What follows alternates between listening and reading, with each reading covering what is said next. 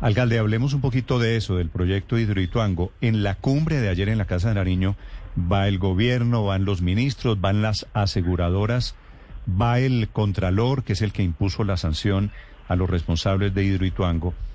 Al final de cuentas, después de esas dos horas y media, no pasó nada.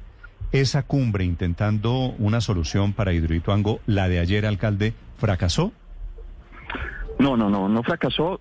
Lo primero hay que decir, esta es una reunión solicitada por el señor Contralor General de la República con el ánimo de entender de mejor manera el tema de los seguros en especial.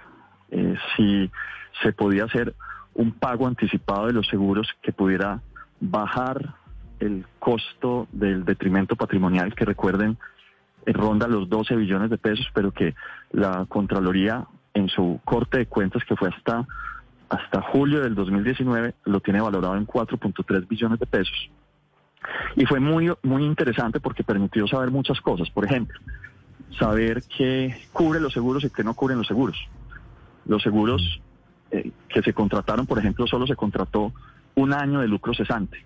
Ya llevamos cuatro. Eh, pudimos saber que los túneles de, o más bien los cambios de diseños que se hayan hecho no son cubiertos.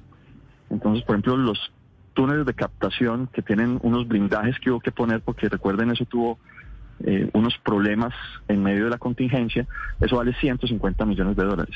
Las obras subacuáticas valen 90 millones de dólares, tampoco las cubre.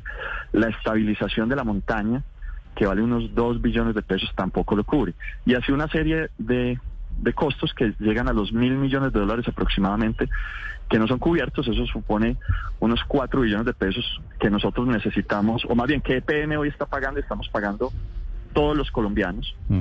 y que tenemos que recuperar. Entonces, eh, sirvió para eso, sirvió para saber también las expectativas del gobierno nacional en cuanto a la entrada de energía de Hidroituango, para cuando la energía es, es necesaria, es necesaria, obviamente, siempre es bueno tener energía porque la barata, si nosotros tuviéramos Hidroituango funcionando hoy, tendríamos una energía hasta 25% más barata, debió haber entrado en 2018 pero nos permitió saber entonces cuáles son los tiempos que tiene el gobierno nacional.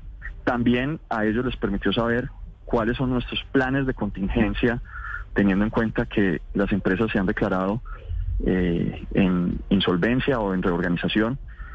Y adicionalmente eh, saber... Pues, pero, pero las empresas se han declarado en insolvencia y en reorganización, que es con INSA, Ramón H., y ayer con concreto por cuenta de la sanción de la Contraloría. Bueno, hay varias interpretaciones.